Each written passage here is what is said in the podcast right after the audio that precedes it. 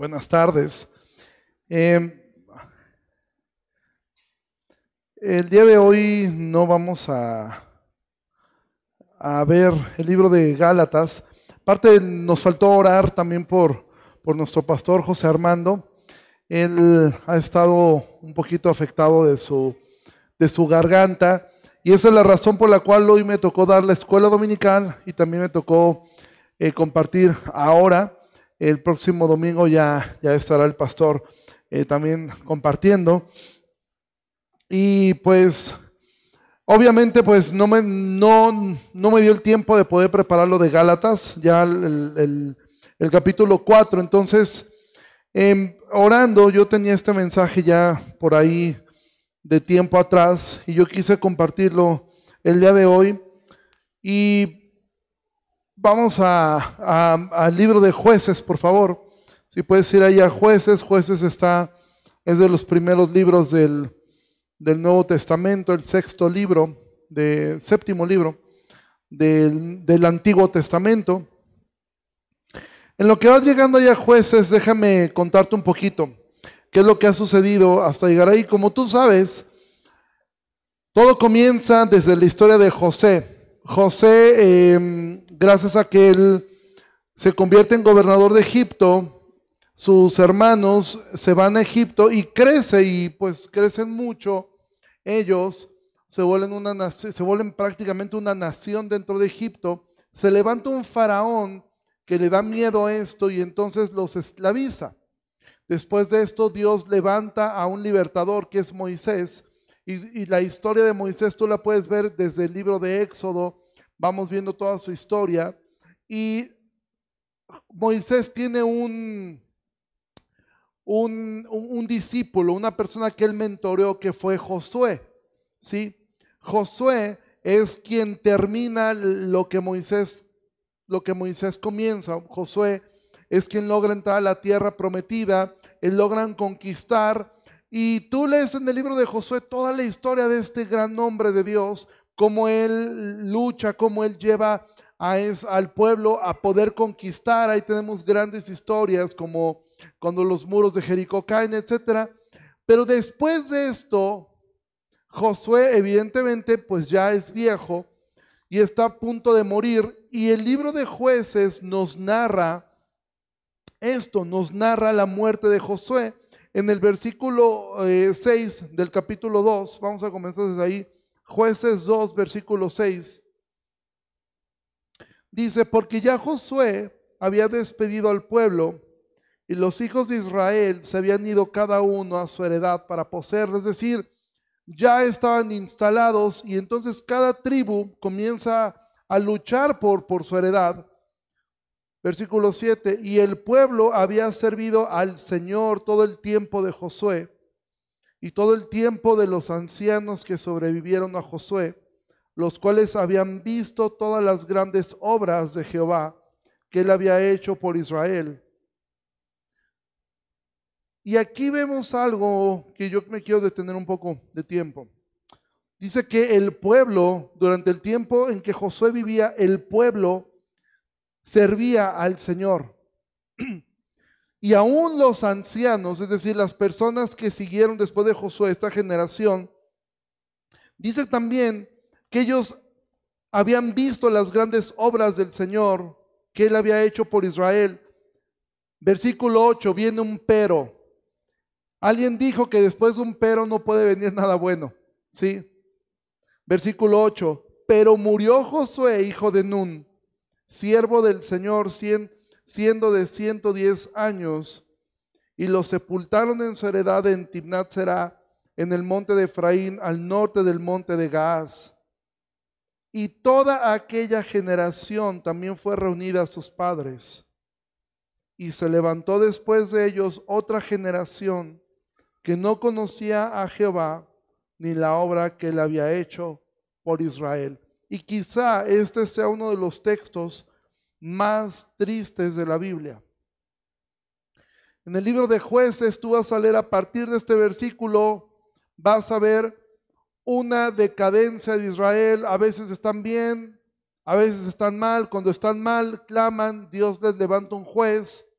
los libera, el juez muere, vuelven a hacer lo malo, vuelven a clamar, Dios levanta un juez y esto es un círculo que se va a repetir después con los reyes. Y después esto va a culminar con una, em, con una conquista de Babilonia y una cautividad que dura 70 años. Todo eso surge de este texto, de este versículo, de una generación que se murió y una generación que no conocía a Dios. ¿Y qué es lo que yo quiero compartirte el día de hoy? Mira, yo quiero, yo quiero enfocarme principalmente y quiero dar voz a los niños que están aquí, a tus hijos. Algunos de ustedes están a punto de ser padres. Algunos de ustedes recién son padres. Algunos de ustedes ya son abuelos. Algunos de ustedes tienen nietos. Algunos de ustedes tienen sobrinos. Pero todos conocemos a una siguiente generación. Y yo quiero enfocarme en poder mirar un poco qué fue lo que sucedió con esta gente y por qué razón es que se levanta una generación que no conoce a Dios. Hace unos días escuchaba yo al pastor Miguel Núñez y él mostró una estadística que dice que por lo general, cuando una familia son creyentes, creyentes fieles, ellos mueren siendo creyentes y sus hijos por lo general también lo son. Pero estadísticamente hablando, los hijos tienden a perder un poco de, ese amor, de esa pasión por Dios. Y los nietos, estadísticamente hablando, casi, Miguel Núñez daba una cifra, que aproximadamente el 70% de los nietos de creyentes dejan de serlo. Y esto es exactamente lo que pasó aquí. Josué era creyente, los ancianos que le sobreviven, o sea, la siguiente generación después de Josué, aún amaban a Dios, pero la siguiente generación literalmente se olvidaron de Dios. Esto es algo que tú puedes ver que se repiten prácticamente en cada área de la vida. Hay un libro muy famoso que se llama Padre Rico, este, nieto pobre, algo así, que trata exactamente de esto. Cómo un hombre puede generar riqueza, por lo general los hijos van a medio conservar esa riqueza, pero los nietos van a perderla. Hace unos días entrevistaron, no sé si ya murió, pero hace tiempo leí una entrevista al jeque eh, que hizo prácticamente lo que es ahorita Emiratos Árabes. Y él dijo esto y me llamó mucho atención. Él dijo, mi abuelo andaba en un camello. Yo comencé a andar en un Mercedes-Benz. Mis hijos andan en Ferrari, pero lo más probable es que mis nietos volverán a andar en camello. ¿Por qué razón? Hay una frase que dice que los tiempos duros generan hombres fuertes, pero los tiempos fáciles generan hombres débiles. Algo que ocurrió con estas personas es algo que comúnmente ocurre y es donde yo quiero dar voz hacia los pequeños, hacia sus hijos. Yo no tengo el privilegio de ser padre, sueño con eso. Tampoco quiero poner una carga sobre quienes son padres aquí. Yo anhelo muchísimo ser padre, tengo el anhelo, el sueño en especial, si el Señor me lo permite, de tener una hija. Le he puesto nombres desde que tengo 12 años, le he escrito cartas a mi hija. Espero que tenga una hija porque si no, no sé qué voy a hacer con todas esas cartas. ¿Sí? Porque anhelo muchísimo eso. Es un anhelo que hay en mi corazón. Es algo donde yo espero que eso que le he escrito, si es que algún día la conozco, pueda servirle, pero yo quiero poder. Y si tú no eres padre, esto te sirve a ti. Y si tú eres abuelo, esto te sirve a ti. Y si tú tienes hijos grandes, esto te sirve a ti también. Amado, ¿cuál fue el problema con esta gente? comienza la historia diciendo que en el tiempo en que Josué vivía, los ancianos habían visto las grandes obras del Señor, pero después se levanta una generación que no conocía a Dios ni la obra que él había hecho por Israel. ¿Qué fue lo que ocurrió? Lo que ocurrió es que esta gente, Josué, Josué tuvo una vida muy difícil. Si tú conoces un poco de la biografía de Josué, de Josué, Josué fue una persona que sirvió a Moisés, pero no fue fácil. No fue fácil servir a, servir a Moisés. No fue fácil que cuando Moisés los envía como espías, solamente él y un hombre llamado Caleb regresan diciendo, nosotros podemos vencer a esos gigantes. Los otros diez dijeron, no, esto no se puede. Josué lucha por una tierra. Josué es quien se mete, es quien escucha a Dios. De repente sufre derrotas durísimas. Tú recuerdas la historia de, de, de, de cuando van a una, a una batalla en una ciudad llamada Ai. Y Dios les dice, no tomen nada, pero hay un hombre que toma. Y entonces viene un juicio de Dios. A Josué le tocó sufrir. Josué sufrió mucho para poder lograr que sus hijos pudieran tener una tierra, que sus hijos pudieran tener un lugar donde, donde vivir, donde establecerse y un lugar donde pudieran llamar hogar. Pero lo que nos dice la Biblia es que esta generación sí escuchaba directamente de sus padres lo que Dios había dicho. Pero cuando esta generación tuvo a sus propios hijos, sus nietos ya crecieron sin entender absolutamente nada. Padre, ¿quieres arruinarle la vida a tus hijos? Solucionales todos sus problemas. Solucionales todo. ¿Quieres arruinar sus vidas? Dales todo lo que te pidan. Abuelo, ¿quieres contribuir al desastre de tus nietos? Déjalos hacer todo lo que ellos quieran. No les impidas nada. Dales todo. Sé su aliado. Pero si tú quieres que tu generación, la siguiente generación, conozca a Dios, permíteles, por favor, permíteles que ellos prueben un poco de lo difícil que fue que tú tengas lo que tú actualmente tienes. Mira, tú puedes mirar a los grandes deportistas es muy extraño, muy raro. Hay muy pocos casos documentados de hijos de grandes deportistas que logran ser profesionales o ser como sus padres. Uno de los casos más famosos fue el hijo de Hugo Sánchez. Hugo Sánchez fue quizá el mejor jugador mexicano que hemos tenido. Su hijo nunca logró trascender. ¿Sabes por qué? Porque su hijo nunca sufrió lo que su padre. A Hugo Sánchez le gritaban mil y un cosas cuando él entraba a un partido. Él sufrió, él tuvo que luchar para lograr llegar allí. Su hijo se apellidaba Sánchez, era el hijo de Hugo Sánchez y las puertas se abrieron de una forma más fácil. Me gusta algo que leí respecto a Shaquille O'Neal. Shaquille O'Neal, él constantemente dice que una vez llegó uno de sus hijos y le pidió algo y él le dijo, no, eso es demasiado caro, yo no puedo comprarte algo así. Y dice que su hijo le dijo, oye papá, pero si somos millonarios, Shaquille O'Neal le dijo, no, no somos millonarios, yo soy millonario. Ustedes no son millonarios, yo lo soy, ustedes no. Amado, si tú no permites que tus hijos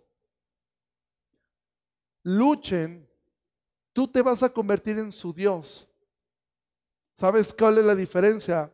Que cuando, tú, cuando su Dios muera, el Dios, que les el Dios que les proveyó todo, ellos entonces vas a levantar una generación que no conoce a Dios.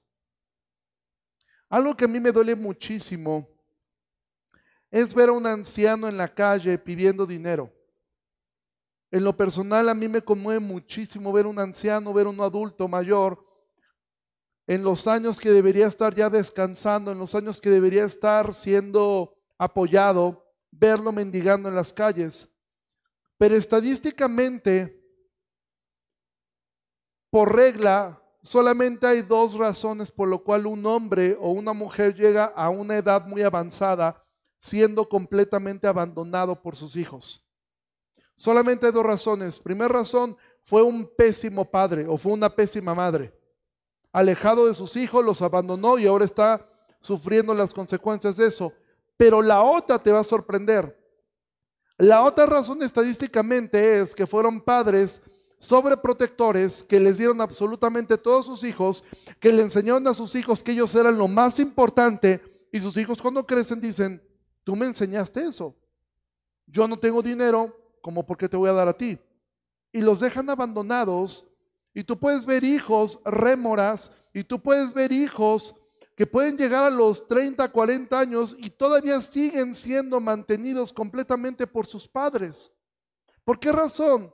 Porque si tú como padre, y, dices, ¿y eso qué tiene que ver con lo que dice aquí que se levantó una generación que no conocía a Dios ni la obra que él había hecho por Israel? ¿Sabes qué ocurrió con Josué? Que él conoció un Dios que cuando las cosas se ponían difíciles, Josué un día dijo, Dios, se nos acaba el día se nos acaba el día y no podemos vencer. ¿Y sabes qué ocurrió? Que el sol se detuvo. Amado, ¿cómo pueden tus hijos a, conocer un Dios que provee si tú nunca les has enseñado a que oren? Si tú nunca les has enseñado a que pidan. Si tú nunca los has dejado sufrir un poco el que entiendan que no merecen todo y que la Biblia habla de generaciones perdidas. Amado, si tú eres un padre, medita en esto. Si tú vas a ser padre, qué bueno que tú has acumulado riqueza para tus hijos, eso es bueno. Y evidentemente cuando mueras, evidentemente eso será para ellos. Pero deja que tus hijos crezcan. Deja que tus hijos puedan conocer al Dios que tú conociste a ese Dios que te sacó de los momentos duros, a ese Dios que te sacó de los momentos más complicados, háblales acerca de eso. Cuando venga tu hijo con alguna situación, no digas, ok, yo lo resuelvo, no, vamos a orar. Y si tu hijo te dice, pero es que tenemos dinero, no te confundas, yo tengo dinero, tú no. Tú necesitas pedirle a Dios que te provea. Probablemente lo hará a través de mí, pero enseña a tus hijos a que conozcan a Dios, a que puedan conocer al Dios que hace que murallas se derriben, que hace que, el sol se detenga, que hace que el mar se abra. Deja a ellos que puedan conocer a este Dios. Ahora, voy a hablar un poco acerca de, de, ciertas etapas y no pretendo yo enseñarte de paternidad porque yo no soy padre. Yo lo que estoy haciendo es hacer eco de lo que la palabra de Dios enseña y mi paz está en que mucho de la doctrina hacia la familia le escribió un soltero también, que fue Pablo. Entonces, yo no pretendo enseñarte algo, pretendo mostrarte lo que la escritura dice. Tus hijos están viviendo en un bombardeo constante la escuela los está bombardeando, sus amigos los están bombardeando. Si tú crees que tus hijos no están siendo bombardeados por un montón de cosas, padre, tú estás totalmente eh, eh, cegado. Porque tus hijos están conviviendo con otras personas, tus hijos asisten a la escuela o van a asistir a la escuela, van a escuchar y ya están escuchando acerca de un montón de posicionamientos de que el aborto no está mal, de que un hombre puede ser niña, de que una niña puede ser niño, que no está mal si ellos deciden ser una cosa u otra. Ellos están constantemente siendo bombardeados. Y mira, me dolió mucho esto y no me alegré lo más mínimo. De hecho, eh, esto fue una de las cosas por las cuales quise escribir este. Me dolió mucho. Eh, ustedes, no sé si alguno de ustedes escuchó eh, o alguna vez leyó algo de este pastor, un pastor muy conocido que se llamó Charles Stanley. Charles Stanley fue un hombre de Dios. tú puedes leer un poco de su biografía. Él una, iglesia muy grande, una iglesia bautista en los Estados Unidos. Él tenía un ministerio que se llamaba En Contacto. Yo recuerdo que yo me inscribí a esa revista por ahí de los años 90 y nos llegaba desde Estados Unidos de forma gratuita. Y fue una, una bendición. Su hijo actualmente es el pastor de la iglesia. Su nombre es Andy Stanley. Pero Andy Stanley no conoce a Dios.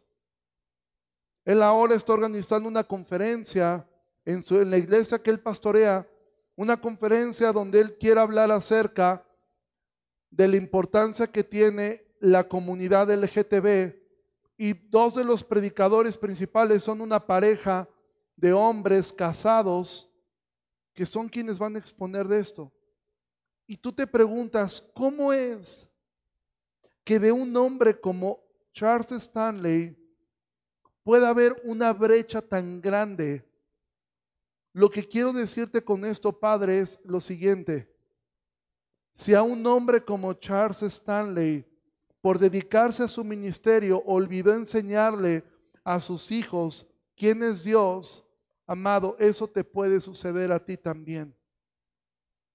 No des por sentado porque, mira, yo amo, actualmente yo considero mis sobrinos, muchos de los niños que ves allá dentro de ese salón. Ahora los ves, son tiernos, pero te digo algo, y lo digo con todo respeto para ti, papá. Adolfo Hitler un día estuvo así. Un Judas Iscariote un día fue un bebé. Era tierno, era lindo. Padre, tienes una gran responsabilidad en tus manos. Tienes la responsabilidad de transmitir a la siguiente generación quién es Dios. Yo no sé qué va a ocurrir con nuestra iglesia dentro de tres generaciones. No sé qué va a pasar. No sé qué va a suceder. No sé si pensando, no sé si, por ejemplo, hoy veíamos aquí a, a, Camila ayudando a su papá. Yo no sé si con los años, si es que el Señor no regresa antes, no sé si los nietos de Camila, ¿cómo verían esta iglesia? O siquiera si se acordarían de nosotros. ¿Sí? si es que estuvieran aquí en Jalapa. Yo no sé cómo van a ser las siguientes generaciones, no sé si esta iglesia va a continuar dentro de 100 años. Yo sé que la iglesia del Señor sí, no sé si la IBEG, pero la iglesia del Señor continuará. Amado, es tu responsabilidad, es tu responsabilidad transmitir eso. Ahora, voy a leer una serie de cosas en el libro de Proverbios para que mire la importancia de esto. Si tú tienes hijos pequeños, que eh, no menores de 8 años, quizá 9 años, hay algo que la psicología ha introducido tan fuerte y creo yo que ha sido el principio del desastre. Cuando tú piensas que como padre tú puedes ser más sabio que Dios, cuando tú como padre o como abuelo piensas que eres más inteligente que Dios y que puedes amar más a tus hijos y a tus nietos que Dios, tú amado y yo tendremos un gran problema porque Dios nos diseñó, Dios nos creó, Dios nos hizo y Él sabe cómo funcionamos. Una de las cosas que tú como padre debes tener cuando tú miras en el libro de Efesios y dice el Efesios Da instrucciones a todos. Eh, mujeres amen a sus mujeres sujétense a sus maridos, hombres amen a sus esposas, hijos obedezcan a sus padres y da un consejo a los padres. Un consejo solamente. Dice, no los provoquen a ira. Y tú dices, Pablo, de todas las cosas que pudiste decir, ¿por qué el consejo para los padres es, no los provoques a ira? Y más adelante tú vas a ver que dice que los críes en amonestación, en disciplina.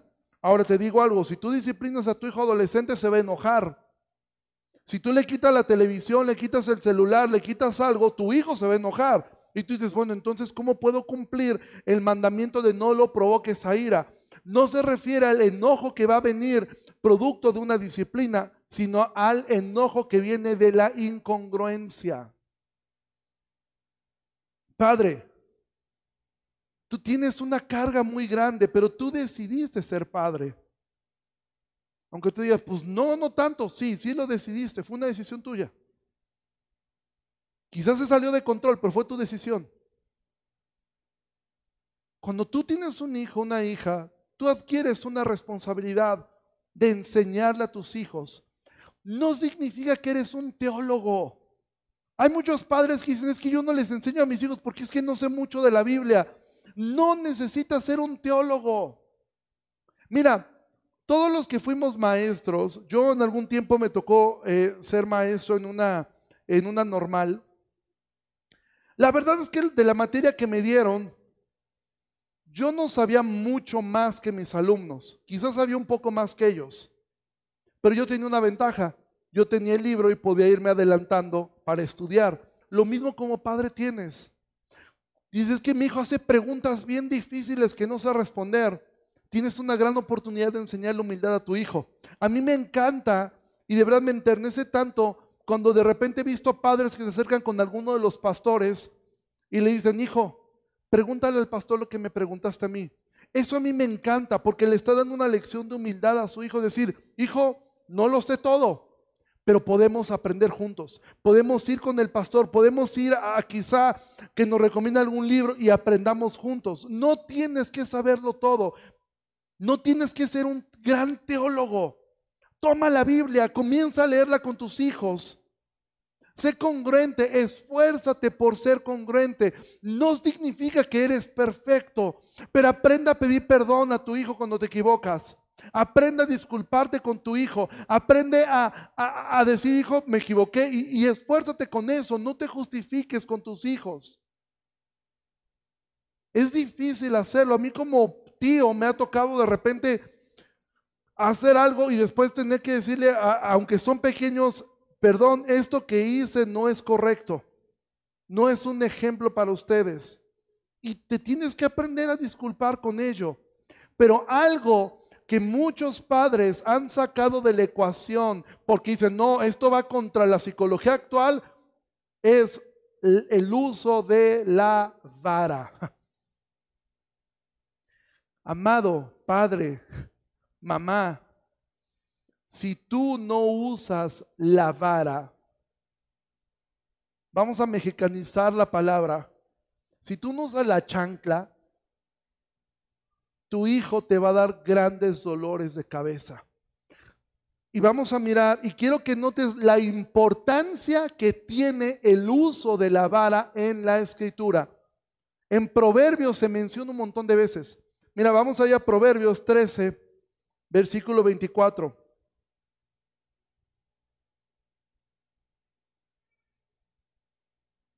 Proverbios capítulo 13, versículo 24 dice así, el que detiene el castigo a su hijo aborrece, mas el que lo ama desde temprano lo corrige. Padre, ¿quieres mostrar aborrecimiento? Aborrecimiento no es odio. La palabra aborrecer significa evitar o querer menos detén el castigo. Nunca pongas límites a tus hijos. Dice, más el que lo ama, desde temprano lo corrige. Ahora esto desde temprano no significa desde que suena el reloj ya le estoy tundiendo. No. Desde temprano significa desde las primeras veces que está haciendo algo. Ok, ya le enseñaste algo a tu hijo. Esto aplica a jóvenes, adolescentes. Padre, entiende algo. Si tu hijo vive bajo tu techo y es mantenido por ti, tu hijo te tiene que obedecer completamente. Si tu hijo ya, se independizó, es otra historia y entramos a otra etapa. Pero si está bajo tu techo y es mantenido por ti, él debe obedecerte completamente. Y dice la Biblia, más el que lo amas desde temprano lo corrige. Ok, hijo, no importa que tengas tanta edad, sigue siendo sostenido por este hogar y en este hogar hay reglas. Y en esta casa esto funciona de esta manera.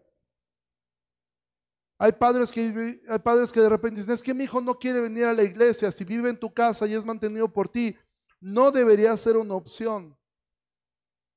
Porque tú como padre puedes enseñar, en esta casa somos creyentes. No te gustan las reglas, tienes la edad y probablemente tengas cómo salía adelante. Proverbios 22, 15. Dice, la necedad está ligada en el corazón del muchacho, mas la vara de la corrección la alejará de él.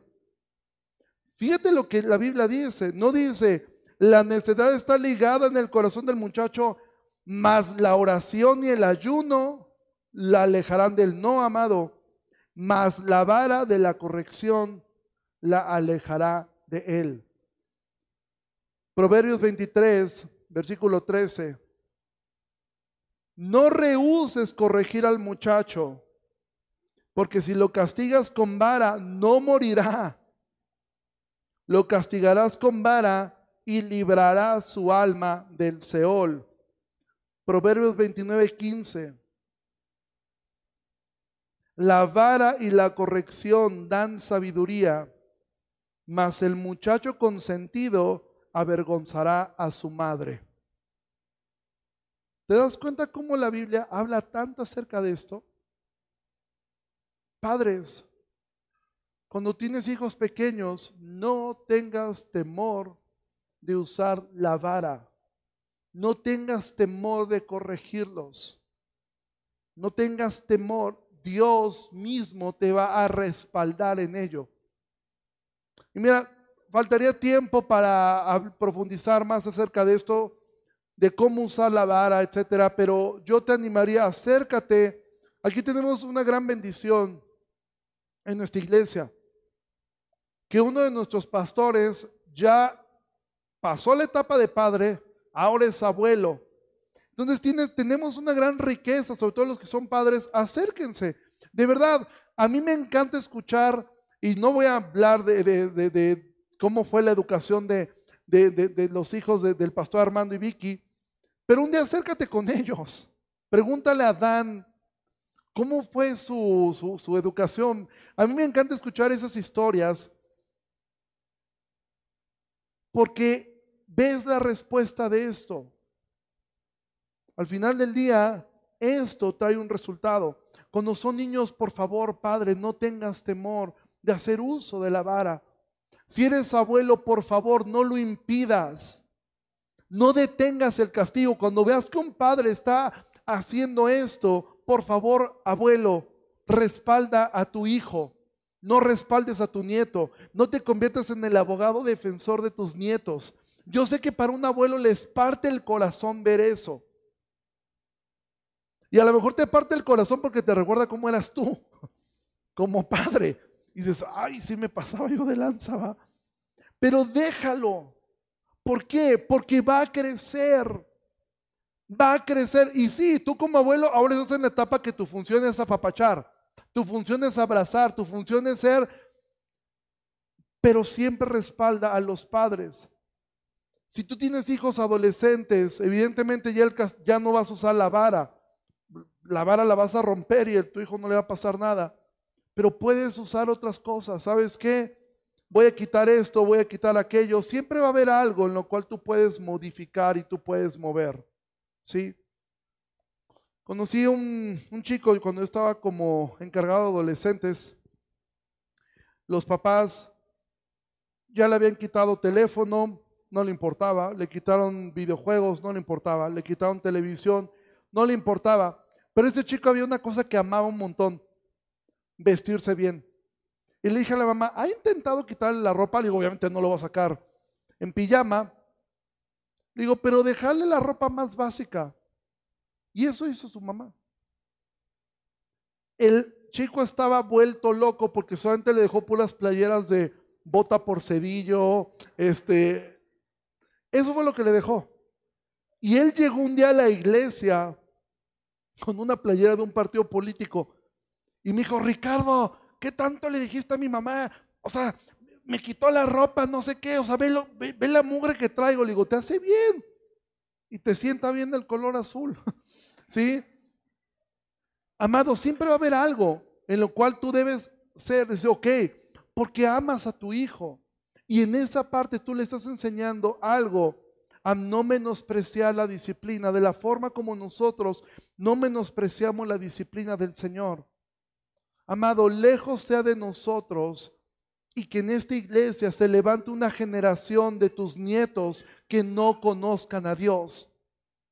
Probablemente tus hijos van a conocer un poco, pero siempre, si tú no enseñas a tus hijos estos principios, si ellos no ven esto en ti, ellos no lo van a hacer con sus hijos. Y cuando tú lees, volviendo a jueces, y con esto vamos a ir terminando, dice que se levantó después de ellos otra generación, versículo 10. Se levantó después de ellos otra generación que no conocía al Señor, ni la obra que él había hecho por Israel. Y lee lo triste. Fíjate cómo comenzamos esta historia. Versículo 7 dice, y el pueblo había servido al Señor todo el tiempo de Josué y todo el tiempo de los ancianos que sobrevivieron a Josué, los cuales habían visto todas las grandes obras del Señor que él había hecho por Israel. Y ahora ve el versículo 11. Después los hijos de Israel hicieron lo malo delante de los ojos del Señor y sirvieron a los Baales. Dejaron a Jehová, el Dios de sus padres, que los había sacado de la tierra de Egipto, y se fueron tras otros dioses, los dioses de los pueblos que estaban a sus alrededores, a los cuales adoraron y provocaron a ira al Señor. Y dejaron al Señor y adoraron a Baal y a Astarot. Y se encendió contra Israel el furor del Señor, el cual los entregó en manos de robadores que los despojaron y los vendió en manos de sus enemigos de alrededor y no pudieron ya hacer frente a sus enemigos. Y todo esto fue porque alguien se olvidó de enseñarle a sus hijos quién era Dios. Alguien quiso evitarle los problemas. Alguien quiso hacerle la vida fácil cuando Jesús dijo que en el mundo tendríamos aflicción. Amado, yo sé que este no fue el mensaje más profundo, ni el mensaje más elocuente y mucho menos de alguien que no es padre. Y yo no quiero poner una carga sobre tu corazón, una carga que yo no llevo. Simplemente quiero animarte a que te esfuerces en buscar cómo vas a transmitir a la siguiente generación el Dios que tú conoces. ¿Cómo les vas a enseñar a tus hijos, a tus nietos? Si dices, mis hijos ya no están en casa, ya no están ahí. ¿Qué puedo hacer? Mucho. Primer cosa, ora por ellos todos los días. Dobla tu rodilla por tus hijos. Y cada que tú tengas la oportunidad, habla acerca de lo que Dios ha hecho en ti. Habla acerca de ese evangelio que te transformó a ti. Quizá tus hijos te van a tirar de loco, te van a decir, mamá, ya estás muy afanada, mamá, Mira cómo si Dios existe, ¿por qué nos pasó esto? ¿Por qué nos ocurrió esto? ¿Por qué eh, mi papá nos hizo así? ¿Por qué mi mamá nos hizo así? ¿Por qué mi hermano? ¿Por qué tal? Bueno, y tendrás una oportunidad de demostrar el Evangelio, de decirle, hijo, sí, pero yo decidí perdonar de la forma como Cristo me perdonó a mí. Y eso poco a poco comenzará a ser una mella en su corazón. Y si el plan del Señor es salvarlos, así será porque poderoso es Dios para presentarlos sin mancha y sin caída. Tu función es orar por tus hijos, no importa si son grandes, no importa si son ya adultos, no importa si no están en casa, orar por ellos, hablarles del Evangelio. Yo no sé mucho de la Biblia, tienes tu testimonio y tienes eh, esto para hablarle. Eso no es el Evangelio y no lo sustituye, pero tienes mucho que hablar. Eso fue lo que Jesús le mandó a hablar al endemoniado Gadareno. Le dijo, ve y cuenta las grandes cosas que el Señor ha hecho por ti. Él no sabía nada de doctrina, pero le dijo, ve y cuenta lo que pasó. Ve y cuenta eso. Ve y hazlo. Genera visita con tus hijos. Háblales del Evangelio. Invítalos a la iglesia. Esfuérzate por mostrar el Evangelio. Y entiende, Dios te los confía a ti Dios te los dio a ti. Y Dios un día te pedirá cuentas a ti por tus hijos. Que por lo menos tú puedes decir, Señor, yo hice todo lo que estaba en mis manos. No retuve la vara, no retuve el consejo. Hice todo lo que yo tenía que hacer. Y entonces Dios te dirá, bien buen siervo y fiel, entra en el gozo de tu Señor. Y es muy probable que veas a tus generaciones contigo también, porque Dios es fiel y Dios responde las oraciones.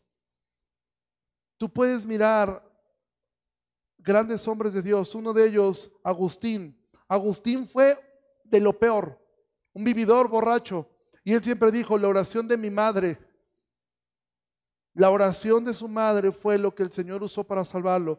Spurgeon, Spurgeon era un joven, él dice que era un hombre alejado de Dios y un día su madre lo detuvo y le dijo, hijo, te amo mucho, te amo demasiado, pero amo más a mi Señor. Estás viviendo una vida desordenada, estás viviendo una vida alejada de Dios. Y si tú mueres de esa forma, tú irás al infierno. ¿Y sabes qué? Si Dios el día del juicio me llama a mí como testigo contra ti, yo diré amén a tu condenación. Spurgeon dice que cuando escuchó esas palabras, solamente de imaginarse a su propia madre que Dios le dijera, es verdad todo lo que acabo de decir de él y que su mamá dijera, es verdad, Señor. Y merece el infierno. Esas palabras calan a un hijo. Te lo dice alguien que su madre le aplicó esas mismas palabras algún día. Amado, habla el Evangelio a tus hijos, ora por ellos y lucha, lucha, porque tu generación, porque tus nietos, tú puedas ver a tus nietos servir a Dios. Y que tú digas, enseñé correctamente. Algo que es muy triste en la Biblia, muy, muy triste en la Biblia es, hay muy pocos ejemplos buenos de paternidad. ¿Por qué? Porque es difícil ser padre. Y de verdad, yo me puse así a leer y a, y a tratar. Son contados los buenos ejemplos de paternidad en la Biblia. Entonces, amado, esfuérzate. Tus hijos lo valen tus nietos lo valen. Esos pequeños que están ahí. Llevo 30 años como cristiano. Te puedo contar de generaciones y seguramente el pastor Armando te puede contar aún más. De tantos niños que ves crecer en una escuela dominical y después los ves crecer, jugar, aprender, memorizar, cantar. Y lo digo con mucho amor y con mucho respeto, pero por culpa de la negligencia de sus padres,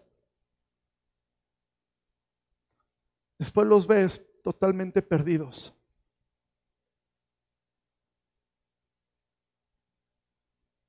Que esto no suceda con tus hijos, que eso no suceda con tus nietos. Ponte de pie, vamos a terminar.